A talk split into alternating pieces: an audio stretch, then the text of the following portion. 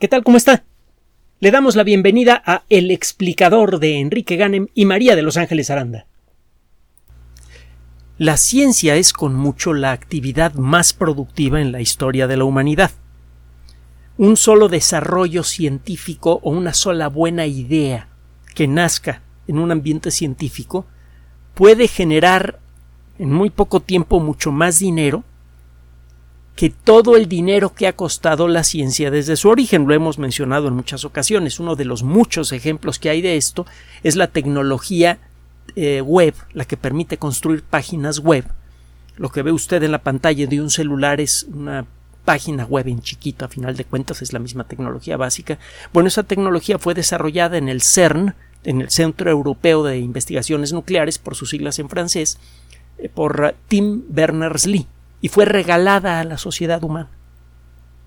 Eh, si, se hubiera cobrado un centavo por cada página web accedida por cualquier persona del mundo a través del Internet, en un solo día se harían cantidades brutales de dinero y que probablemente estarían en mejores manos si estuvieran en manos de, de, instituciones científicas que en las manos en las que a veces ese dinero está. Pero bueno, ese es otro rollo.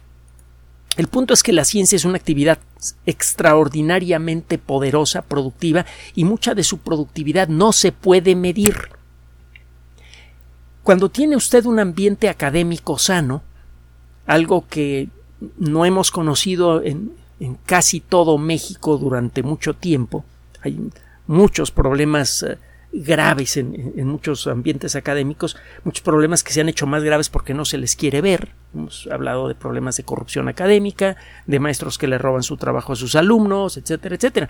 Hace poco en una eh, charla pública, sin tener la intención de, tocar el tema, el tema salió a la superficie durante nuestra charla y en, ese, y en un grupo de personas salieron varios casos ni todas las personas que eh, acudieron a esa charla eh, al lado de Bellas Artes eran estudiantes o lo habían sido en, el mundo de la ciencia, ni todos ellos habían desarrollado temas de tesis, desde luego.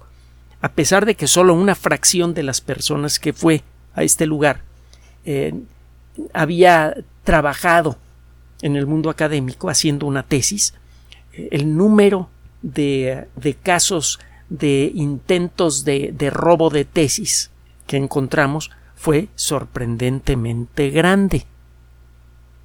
Bueno, eh, eh, le decía, en México tiene mucho tiempo que no disfrutamos de un eh, ambiente que sea 100% sano.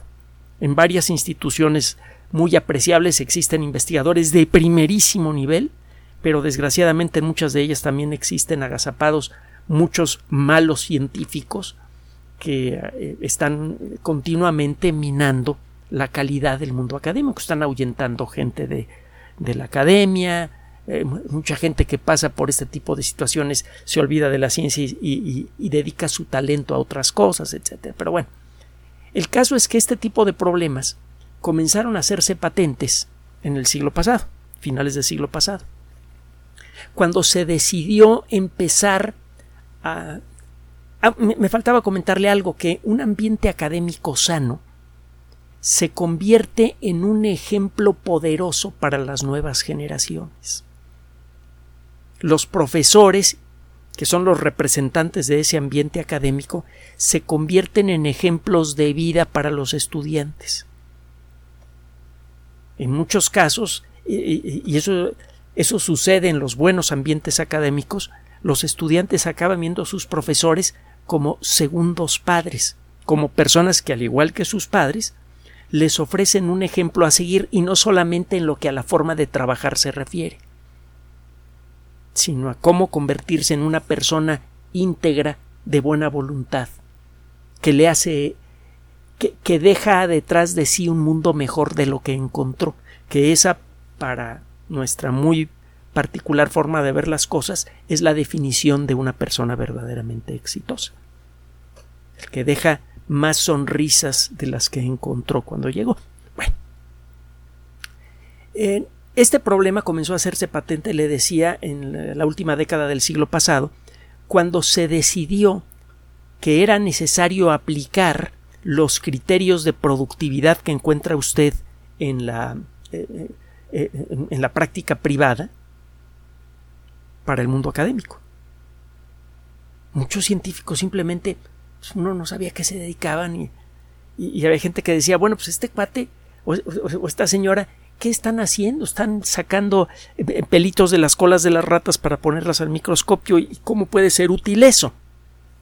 No, la ciencia cuesta dinero que demuestren que valen el, dinero que se pone en ellos. Y entonces, con esa, ese criterio que al principio a mucha gente le sonaba muy, pero muy bien, se empezó a apretarle el pescuezo a los científicos, que de arranque eh, nunca han sido las personas que más dinero ganan en el mundo de la academia. Déjeme decirle que cuando muchos de ellos deciden salirse de la academia y dedicarse, por ejemplo, a poner empresas de biotecnología, como ha pasado en muchísimos casos eh, para la biología, el resultado es espectacular. Ganan, aparecen al cabo de relativamente poco tiempo en, eh, en las listas de Forbes es muy fácil que un científico gane muchísimo dinero cuando tiene talento y decide abandonar la academia. Sobre todo si sus talentos están alineados, están relacionados con alguna tecnología que ya llegó a la madurez, como la ingeniería genética, como la ingeniería electrónica, etcétera, etcétera, etcétera. Uno de los primeros casos obvios de esto que le estoy diciendo tiene que ver con el desarrollo de la computación. Los académicos del mundo de la computación empezaron a trabajar en, en iniciativa privada y desde luego se fueron para arriba. Bueno, el aplicar estos criterios de iniciativa privada al, al ambiente académico involucró, entre otras cosas, el eh, crear un sistema de estímulos que, como suele suceder con tantas otras cosas, sobre todo con las malas, aquí en México acabamos copiando. Muchas veces copiamos las malas mañas de afuera y no las buenas prácticas. El caso es que este esquema de estímulos involucra ponerle puntitos a la cantidad de trabajos de distinto nivel que hace un investigador. Si el, investigador publica un trabajo en una revista muy buena y este trabajo recibe mucha atención, hay toda una métrica para eso, una forma de medir esto, el número de veces que este trabajo es leído, eso se puede saber ahora gracias al Internet. El número de veces que, este, que el trabajo en particular es mencionado en otras publicaciones científicas de alto nivel. Eso da una idea del interés, eh, del, estímulo intelectual que un trabajo científico ha generado en la comunidad el que otros lo mencionen en sus propios trabajos. Bueno, se consideran todos esos factores, se meten unos números allí y si se consigue una X cantidad de puntos se reciben estímulos económicos. Esto suena lógico, racional, eh, hasta deseable, porque eso puede impulsar el desarrollo de la productividad. En la práctica, cada vez que pone usted estímulos de dinero eh, para ambientes productivos, sobre todo para ambientes creativos, muchas veces obtiene usted el resultado opuesto. Uno nunca sabe cuándo un trabajo va a resultar, por un lado, intelectualmente sacudidor para la comunidad y otro, que sirva para generar tecnología. Ahí tiene usted el caso de la teoría especial de la relatividad. La primera publicación que hizo Einstein sobre la relatividad en la que establece las bases de, esta disciplina, pues pasó prácticamente desapercibido para la comunidad científica internacional por años. Algunas personas por aquí y por allá, sobre todo en Alemania y Francia, leyeron esta revista eh, eh, estos números particulares de la revista conocida como Anales de la Física. En 1905 Einstein publicó allí cuatro trabajos que le habrían valido un premio Nobel por, trabajo y una estatua por, cada uno de ellos. Bueno, eh, la teoría de la relatividad, que de los cuatro es el, más trascendente, no recibió atención Pasó un buen tiempo y Einstein seguía trabajando en su oficinita de, eh, como eh, ingeniero de segunda clase, revisando patentes en la ciudad de Berna y viviendo en un apartamento un poco más grande que, la uña de su dedo pulgar. Fue porque dos o tres científicos eh, echaron para atrás su, trabajo, empezaron a revisar revistas viejas y encontraron el trabajo de Einstein que se dieron cuenta de lo que tenían entre las manos. Y entonces sí, fueron a tocarle a la puerta de su, de su casita para decirle que lo querían en, en, la facultad de Berlín, que es en donde en aquella época se hacía la mejor física de todo el mundo. Se pegó un brinco desde abajo hasta arriba como consecuencia de esto. Pero eso nunca habría ocurrido de no haberse realizado esta visión retrospectiva de artículos publicados en una cierta revista científica. Uno nunca sabe cuándo un trabajo científico va a recibir el reconocimiento que merece. Esto ha sucedido muchas, muchas, muchas veces en la historia de la ciencia y es especialmente frecuente cuando se trata de trabajos verdaderamente originales. Muchas veces los mejores de una disciplina no reconocen una contribución realmente eh, innovadora, sino hasta que pase el tiempo y se dan cuenta que las sonceras que decía este cuate a la mera hora resultaron ser no ser sonceras. Ha pasado también mucho con las mujeres, ese es otro problema adicional. Que sí, hay menos sexismo en el mundo de la ciencia, pero lo hay. Hay muchas científicas que ya deberían eh, haber recibido uno o dos premios Nobel por su trabajo y nada. Algunas ya se murieron y no les llegó el premio Nobel. Eh, Lynn Margulis, por ejemplo, en el mundo de la biología. En astronomía ni le cuento, hay una lista larga de, mujeres astrónomas y cada una de ellas eh, merecería eh, los mejores reconocimientos académicos posibles para su trabajo. Algunas lo recibieron, pero tarde en la vida. Margaret Burbridge, etc. Bueno. Por un lado, entonces, uno nunca puede saber cuándo un trabajo va a resultar interesante para la comunidad científica y por otro lado uno nunca sabe cuándo un trabajo va a derivar en una aplicación práctica. Tengo usted el caso que tanto hemos mencionado de la mecánica cuántica que aparece en la década de los 20, finales de la década de los 20, y pues sí, al principio algunas personas lo vieron y dijeron, no, está muy, muy interesante, ¿no? Muy, bonito. Casi nadie podía entender las matemáticas que se utilizaron eh, para desarrollar los preceptos de la mecánica cuántica. Y eh, antes del final de ese siglo, la mecánica cuántica ya generaba más de la tercera parte del Producto Interno Bruto Mundial, y el porcentaje ha crecido mucho más, y va a seguir creciendo como consecuencia del desarrollo de la inteligencia artificial, de la robótica, etc. Todo eso a final de cuentas descansa en la mecánica cuántica. Entonces, estos criterios de productividad que fueron introducidos en el mundo de la ciencia lo que hicieron fue crear la falsa sensación de que se estaban introduciendo elementos que estimularían la creatividad de los científicos. Lo que generaron más bien fue lo que los americanos llaman un rat race, una carrera de ratas. Es un término que se utiliza mucho, por ejemplo, cuando eh, llega el, eh, eh, el final del horario normal de las oficinas en los Estados Unidos, que todo el mundo toma su automóvil y sale, y de pronto las calles están llenas de gente que están corriendo todas en la misma dirección. De ahí viene el término. Bueno, eh, figurativamente hablando, el desarrollo de estos criterios generaron un impulso fuerte para publicar cosas muy sonadas. En la actualidad vemos esto en el caso del calentamiento global antropogénico. Ve usted montones de trabajos publicados sobre eh, que apoyan el rollo del calentamiento global antropogénico y cuando alguien publica un trabajo que no va de acuerdo con los cánones, no le hacen caso. Ha habido varios trabajos que hemos mencionado en este espacio que claramente demuestran que existen inconsistencias y por otro lado graves carencias en la perspectiva ambiental basada en el calentamiento global antropogénico, que, demuestran claramente que el problema ambiental que enfrenta el colectivo humano, que es gravísimo, tiene otras, otras bases, otras fuentes, sobrepoblación, sobreexplotación, etcétera, etcétera, etcétera. El uso de los criterios de productividad, además, ha generado un problema que es bien conocido en el mundo de la burocracia, sea la burocracia oficial o la burocracia eh, de las empresas privadas. Las grandes empresas privadas tienen una burocracia que puede ser tan densa e impenetrable como la burocracia oficial en cualquier país. el ah, robo de créditos, el que el jefe de un proyecto reciba el crédito por el trabajo de sus subordinados. El ah, eh, eh, deshacerse de los subordinados especialmente inquietos y brillantes, para que no hagan ruido y no pongan en evidencia al jefe. Entonces mucha gente productiva acaba saliendo de algunas empresas grandes por esto.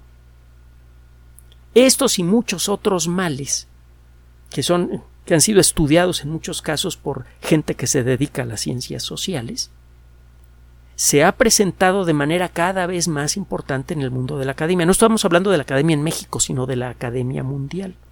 A esto agregue usted una serie de otros problemas serios, como por ejemplo en Estados Unidos el número de personas que tienen acceso a plazas definitivas como profesores universitarios ha ido disminuyendo. Eh, por eh, fenómenos que analizaremos después, los va a encontrar usted mencionados en el Internet, el presupuesto oficial, el presupuesto público dedicado a las universidades comenzó a disminuir hace unas pocas décadas. Las universidades em-, empezaron a recibir menos apoyo económico del gobierno. Esto eh, estamos hablando de los Estados Unidos. Y esto fue especialmente pegador para las universidades públicas, que eran baratas, eran accesibles, no eran tan baratas como la Universidad Nacional es prácticamente regalada.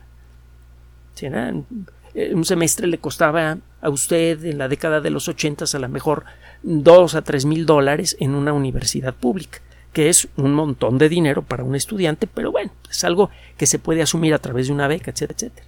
Las becas, pues luego hay que pagarlas, ¿verdad? El resultado es que, al aplicar estos criterios de productividad, que sirvieron de pretexto para recortarle el presupuesto a las universidades, pues las universidades tuvieron que subir sus cuotas. Y esto generó, por un lado, una deuda estudiantil que en el caso de los Estados Unidos, la deuda acumulada de la gente que estudió una carrera y la terminó, o un posgrado, y de la gente que no pudo terminar por el motivo que sea, por incapacidad eh, eh, intelectual, por incapacidad eh, física, porque no le daba tiempo para trabajar o lo que usted quiera, la deuda acumulada de todas estas personas que entraron principalmente en universidades públicas, que son las baratas, ya llega a más de un millón de millones de dólares. 1.3 billones de dólares, billones de los de acá, de este lado del charco y de este lado del río Bravo. Es decir, un millón de millones, 300 mil millones de dólares el resultado de eh, eh, otro de los resultados de esta política es que las universidades apenas tienen dinero para medio mantener las cosas, entonces la mayoría de los profesores, sobre todo los profesores que han ingresado al sistema académico de las universidades norteamericanas en los últimos años, no tienen plaza y nunca la van a tener, lo saben. Están en un trabajo de tiempo parcial que muchas veces le dura hasta dos años nada más y luego tienen que brincar a otra universidad para buscarse otro trabajo de dos años. La forma en la que normalmente lo hacen es pidiendo beca para estudiar lo que se llama un postdoctorado. Entonces muchos científicos están brincando de un lugar a otro estudiando postdoctorados de dos años sin tener estabilidad laboral, sin ningún beneficio, ni fondo de retiro, ni seguro de médicos, ni nada. Es más, muchas veces ni siquiera tienen el permiso, el derecho de entrar a la biblioteca de la universidad. Y esos son los profesores que están dando clases ahora. Entonces, este, este proceso de aumentar la productividad del mundo académico lo está destruyendo en muchos países. No es un accidente que muchos de los trabajos de investigación que aparecen en las mejores revistas científicas de los, eh, eh, de los Estados Unidos y de Inglaterra, por ejemplo, estén firmados por investigadores con apellido chino. Algunos de ellos, eh, bueno, con apellido chino o oriental, principalmente chino. Algunos de ellos a lo mejor ya se quedaron a vivir en los Estados Unidos, son muy brillantes y a esas personas a lo mejor sí les consiguen plaza, pero muchos otros no, terminan su trabajo, publican algunas cosas y se regresan a su país y se llevan todo el talento y todo, toda su escuela a otro lado. Para aprender ciencia, al igual que para aprender cualquier otra profesión en forma realmente mm, de primera línea, pues, es necesario ver el ejemplo de la gente que sabe hacerla. Los libros no son suficientes. Es necesario ver en la práctica cómo funciona un laboratorio, cómo funciona un observatorio, cómo piensa un investigador, cómo se apoya en sus colegas, cuáles son sus principios éticos cuando trabaja con los datos que genera otra persona, por ejemplo. Todo eso hay que verlo todos los días hasta que se convierte en parte de la sangre del estudiante. Cuando un investigador abandona su trabajo y se va a otro país, se lleva todo eso y eso es intangible y eso es lo más valioso que puede dejar un investigador a nivel social. Dejar muchos otros individuos, muchas otras personas como él, con los mismos valores, con la misma disciplina para desarrollar a fondo sus talentos. Es un. es, eh, la desertificación del mundo académico está siendo eh, alimentada de manera acelerada precisamente por este criterio de productividad. Una de las ah, de, los grandes temas eh, de los grandes asuntos que ha mencionado el actual presidente de los Estados Unidos y que incluso sirve como elemento para para eh, buscar eh, la reelección es precisamente el de la deuda estudiantil. A eso agregue que los mismos criterios de productividad aplicados a la industria privada muchas veces hacen que la industria privada no quiera contratar más gente. Entonces mucha gente estudia, tiene talento y no encuentra en dónde ponerlo. Y la gente empieza a emigrar de una manera u otra sea emigración interna, la gente abandona la ciencia y se dedica a hacer otra cosa con sus neuronas, o de plano se va del país. Bueno, pero ¿de qué le vamos a hablar el día de hoy? De un trabajo publicado, bueno, un trabajo que va a ser publicado en una revista científica. Un neuropsicólogo de la Universidad Otto von Guericke, tenemos que hablar de, del señor Guericke, fue una de las primeras personas en demostrar entre muchas otras cosas, la, verdadera existencia del vacío. Otro día le, echamos el rollo de cómo estaba el asunto filosófico sobre si existía o no el vacío. Otto von Guericke es uno de los grandes padres de la ingeniería moderna. Bueno, en eh, la Universidad de Magdeburgo, en donde Otto von Guericke realizó un experimento especialmente célebre que involucró a una, a una esfera de metal partida en dos y a unos caballos. Es toda una historia la, de, la, del experimento de Magdeburgo. Bueno, la Universidad Otto von Guericke de Magdeburgo es el lugar en donde trabaja eh, Bernhard Sabel, que es uno de los autores detrás de un estudio que está en este momento en prepublicación y parece que ya está aceptado para ser publicado. Él además es editor de una revista dedicada a la neurología. ¿De qué trata este, la, nota del día de hoy? Bueno, en eh, el sistema MedArchive se escribe MedRXIB, la B es V, es B chica, y la I es I latina. Es uno de estos servidores que reciben trabajos para prepublicación, trabajos que están siendo revisados por expertos y que eh, eh, están haciendo cola para ver si se les acepta publicar eh, se les acepta para publicación, perdón, una revista arbitrada. este trabajo eh, en prepublicación, déjeme decirle, ya generó tanta inquietud que incluso el autor, uno de los autores, Bernhard Sabel, fue invitado por la revista Science para tener una conversación que fue publicada en la revista. Es una entrevista. ¿Qué ocurrió con, con este trabajo? Bueno, eh, tiene tiempo que se han detectado ya en muchos lugares del mundo casos de tesis duplicadas, de tesis robadas, etcétera, etcétera.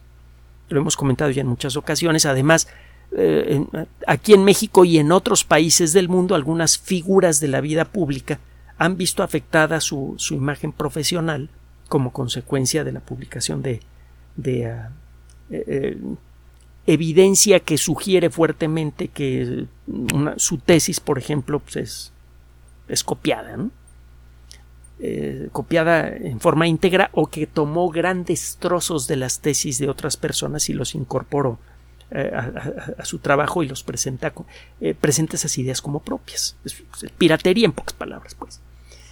Existen programas de cómputo que se dedican a buscar este tipo de casos no son muy muy sofisticados, pero sí son capaces de comparar muchísimos trabajos en formato electrónico en poco tiempo y pueden detectar en poco tiempo si un pasaje importante de una propuesta de tesis que hace alguien viene de una tesis más vieja.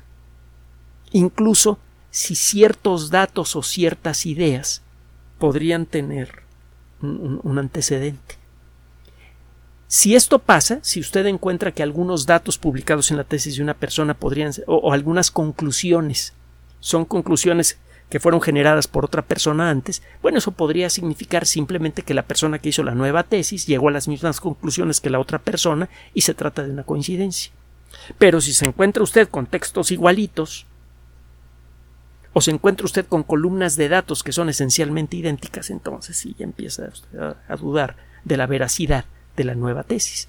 Bueno, estos programas comienzan a utilizarse en muchos lugares del mundo y han empezado a salir cosas verdaderamente desagradables e incluso de las mejores universidades del planeta.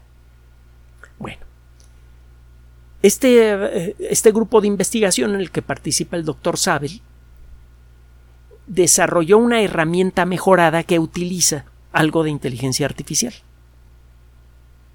De esta manera pueden detectar mejor cuando alguien tomó un pasaje de una tesis de otra persona, por ejemplo, de un trabajo científico de otra persona, y le alteró algunas cosas para que las letras fueran diferentes, pero que el mensaje fuera el mismo. Echaron a andar este sistema primero con una lista de trabajos que los investigadores sabían que eran falsos, aunque parecían verdaderos, y con trabajos verdaderos. El sistema pudo señalar, ponerle banderitas rojas figurativamente hablando, señalar como posibles eh, eh, trabajos falsos al 90% de los trabajos falsos que se insertaron en los datos de prueba. Se le dieron al sistema, una vez ya correctamente entrenado, una lista grandotota de, de, eh, trabajos de investigación y ya se sabía cuáles eran los verdaderos y cuáles eran los falsos. Y el sistema, con base en el criterio que desarrolló gracias a su entrenamiento, recuérdese de lo que hemos hablado de las redes neuronales, que son sistemas de cómputo que hay que entrenar para que operen correctamente, bueno, el, sistema logró detectar al 90% de los trabajos falsos, falsos en la prueba. Bueno, lo que siguió fue verdaderamente eh, molesto se le pidió al sistema revisar aproximadamente 5.000 documentos publicados sobre neurociencias y, y, las ciencias médicas asociadas a las neurociencias nada más del año 2020. El resultado fue que el 28% de esos trabajos son sospechosos. Esto eh, fue para eh, 5.000 eh, documentos nada más. En ese año, en el 2020, fueron publicados 1.300.000 trabajos de investigación en todo el mundo sobre neurociencias. Bueno, sobre ciencias biomédicas más bien. Pues que las neurociencias, no, hay una forma de determinar en dónde terminan las neurociencias y comienzan otras disciplinas. Entonces, si eh, usted toma todos los trabajos publicados en el mundo de la biomedicina en el 2020, que son aproximadamente 1.300.000, y hace usted una extrapolación, hay eh, buenos motivos para, para hacerla, este, esta muestrita de 5.000 sirvió, son 5.000 trabajos tomados al azar, y pues casi la tercera parte parece que, son, que la tercera parte son sospechosos. Si lo mismo pasara con el millón trescientos mil trabajos publicados sobre biomedicina en el año 2020, pues cuando menos 300.000 serían sospechosos. Ahora, no todos estos trabajos de los sospechosos son falsos. En promedio, a la hora de hacer un análisis cercano, por cada 100 trabajos marcados como sospechosos, 63 son falsos y 37 son auténticos. Decir, más de la mitad de los trabajos sospechosos son falsos. Si aplicamos ese criterio al numerito que estábamos manejando antes, un millón trescientos mil trabajos en el mundo de la biomedicina publicados en el 2020, encontraríamos que trescientos mil son sospechosos y alrededor de 180 mil, entre 180 y 190 mil serían falsos. Es una legión, es una biblioteca de trabajos falsos. Esto, desde luego, es eh, eh, verdaderamente inquietante. Porque además las investigaciones realizadas sobre este tema han revelado otras cuestiones que están relacionadas con, eh, el mismo mal. Cuando usted pone al dinero como la primera medida de todas las cosas, incluyendo la productividad académica, el objetivo final se vuelve el dinero. Ya sea directamente o eh, en forma de mejores sueldos, mejores apoyos económicos para hacer investigación, mejor posición en el mundo académico. Entonces, se ha encontrado, por ejemplo, que hay eh, algunas editoriales que publican prácticamente el trabajo que les caiga encima. Mientras se vea bien, mientras que parezca científico, lo publican. En, hay gente que se dedica a fabricar trabajos científicos falsos. El precio va de, desde mil hasta veinticinco mil dólares por documento. En, en, algunos casos se han detectado intentos de estas eh, eh, eh, compañías que se dedican, entre otras cosas, a fabricar documentos falsos, trabajos científicos falsos, de sobornar a los editores de las grandes revistas científicas para que acepten el estudio para que, y lo publiquen. Esto fue posible detectarlo en buena medida a través del correo electrónico. el problema en términos absolutos mm, eh, es grande y pequeño. El número de trabajos potencialmente falsos es enorme. El número de intentos de soborno para tratar de introducir trabajos falsos en revistas importantes es muy bajo. Aproximadamente uno de cada diez mil documentos que se presentan a consideración a los editores llega con dinerito atrás. Todavía eh, esa parte del problema no ha afectado tan gravemente al mundo de la ciencia. Las grandes eh, compañías editoriales siguen publicando trabajos que prácticamente en todos los casos son reproducibles por otros investigadores. Cuando usted publica un trabajo científico y asegura tal cosa, puede usted asegurar que otros investigadores en otras partes del mundo que trabajan en lo mismo que usted van a repetir el trabajo nomás para ver si es cierto. E, ese es un, e, ese es un síntoma de que su trabajo llamó la atención el que alguien quiera replicarlo. No, no es como para verlo feo. Están, están checando a ver si lo que estoy diciendo es cierto. No, no, no. Si usted publica algo, es bueno para usted que otras personas quieran repetir el trabajo. Significa que llamó, llamó la atención lo que usted hizo y que estas personas quieren primero cerciorarse para luego trabajar sobre esa idea que usted acaba de ofrecer. Bueno, este, esto afortunadamente sigue funcionando bien en las grandes editoriales. Los trabajos que publican son reproducidos exitosamente casi siempre por los investigadores de distintas facultades interesados en, un tema.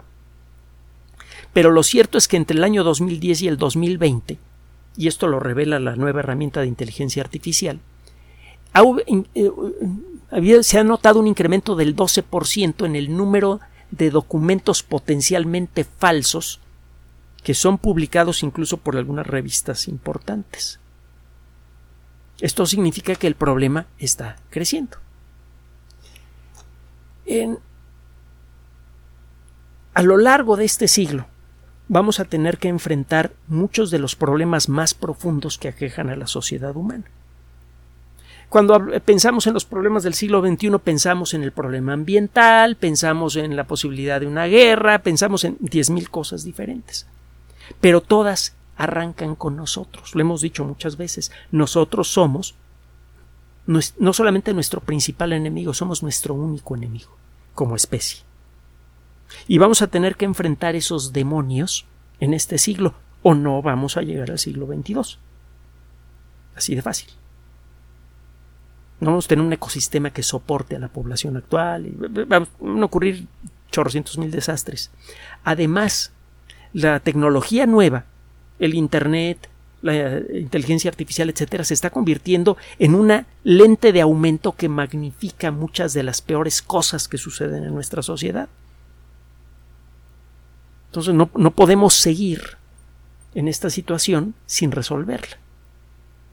si se le permite a los científicos hacer su trabajo de la manera correcta y se les quita esta presión innecesaria para que puedan hacer su labor, si se puede recuperar la esencia de la vida académica en todas las universidades y se puede promover en las instituciones nuevas, entonces las próximas generaciones van a salir mejor formadas, no solamente con mejores talentos, sino con mejores mejores valores. Y eso a final de cuentas es lo que necesitamos para resolver el grave acertijo del siglo XXI. Gracias por su atención. Además de nuestro sitio electrónico www.alexplicador.net, por sugerencia suya tenemos abierto un espacio en Patreon, el explicador Enrique Ganem, y en PayPal, el explicador patrocinio por los que gracias a su apoyo sostenemos este espacio. Puede usted descargar gratuitamente estos audios en formato MP3 en Spotify y en iTunes como El Explicador sitio oficial y en SoundCloud como El Explicador y con formato de video en YouTube en El Explicador sitio oficial. Recuerde nuestras redes sociales de siempre, Twitter Enrique-Ganem y en Facebook Enrique Ganem sitio oficial, El Explicador y los grupos que usted ya conoce. Finalmente, el explicador siempre somos María de Los Ángeles Aranda y Enrique Ganem. Gracias.